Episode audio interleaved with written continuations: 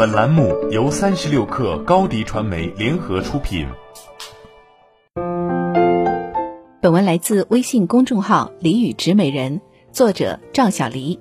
今天的话题源于一则读者提问，大意如下：小黎老师您好，我是一名普通的上班族，如今是我在这家单位的第八个年头。恍然回首，自己这八年似乎浑浑噩噩。从刚开始进入这个单位，月薪四千起步，到如今工作八年，月薪只有五千左右，我切实感到了危机感，同时也深感自己在过去的八年里不曾好好进行职业规划。我想问您的是，到了像我这样三十岁上下的年纪，如何才能突破收入瓶颈，在职场中获得全新的发展呢？就问题本身，有很多值得挖掘的部分。或者说，在这个问题背后还有潜藏的问题。我每天接触很多职场人，发现让他们陷入焦虑的，其实并不是眼下赚钱多少的问题，而是看不到收入提升的空间和可能性，这才是最可怕的。对于绝大多数打工族而言，穷不可怕，可怕的是在可预见的未来，你一直稳定的穷着，并且要命的是收入有减无增，一年比一年惨淡。这才是最让人感到焦虑和痛苦的。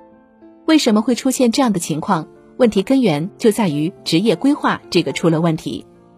职业规划解决的是什么问题？首先是定位问题，这里面需要结合每个人的天赋、优势或特点，匹配可以起步的职业范围。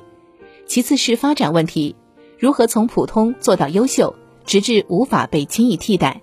最后是借势的问题，你要清楚自己的天赋是什么。去寻找适合的环境和领域，然后在此基础上不断加以锤炼，最终形成你的核心优势，锁定你的专属价值区。与此同时，你还要利用好个人优势和外部势能，让自己的优势不断增值，最终实现个人价值的最大化。在我经手的职业咨询案例中，最让人唏嘘不已的一种，就是忙忙碌碌做了好多年，通过专业分析才发现，这部分并不是自己的天赋领域，这就意味着。这些年一直在致力于补短，该有的长处和优势一点都没有得以发挥，实在是非常低效、非常浪费时间的一种人生策略。我们如果在职业定位上面就错了的话，意味着今后的路只会越来越难。人和动物不同的在于，动物有明显的外形差异，例如鸟儿会长翅膀，鱼儿会长鱼鳍。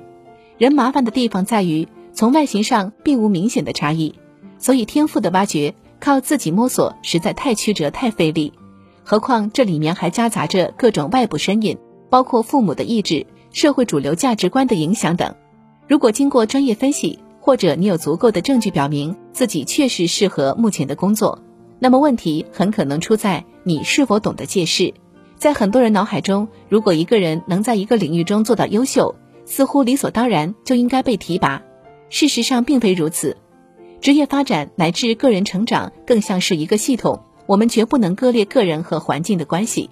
这里面就涉及到一个重要的理念：借势。在清楚自己的天赋之后，持续打造，直至形成优势，成为自己的专属价值区。通常来说，借势需要做到什么？一是系统梳理能力，把其中一两项能力提升到九十五分以上。这就好像企业产品一样的道理。如果你的产品某项核心优势特别厉害，价位高自然不在话下。二要从外部寻找力量为自己赋能，积累出脱离平台就能够独立生存的资本。你需要将自己的经验或优势系统化、理论化，形成一项可以不断复制或分享的知识产品，例如课程、书籍等等。寻找行业会议机会进行分享，活跃于各大行业论坛，让更多的人知道你。三是你需要将个人价值进行扩散。让更多的人感受到你的价值，比如企业里的财务精英后期可以兼职做财务顾问，给需要的企业或个人提供专业的财务咨询服务。这样一来，原先的圈层就会发生变化，会从一个普通的管理者圈层一跃进入到企业老板和高管层，获得的见识和眼界自然会上一个台阶，同时也具备了更多的资源优势。这才是从一名普通的中层管理者。跃迁到更高层级的正确方式，当然这里面还有其他方法和策略，在此就不一一赘述了。希望我的回答能给到你一些启发和帮助。好了，本期节目就是这样，下期节目我们不见不散。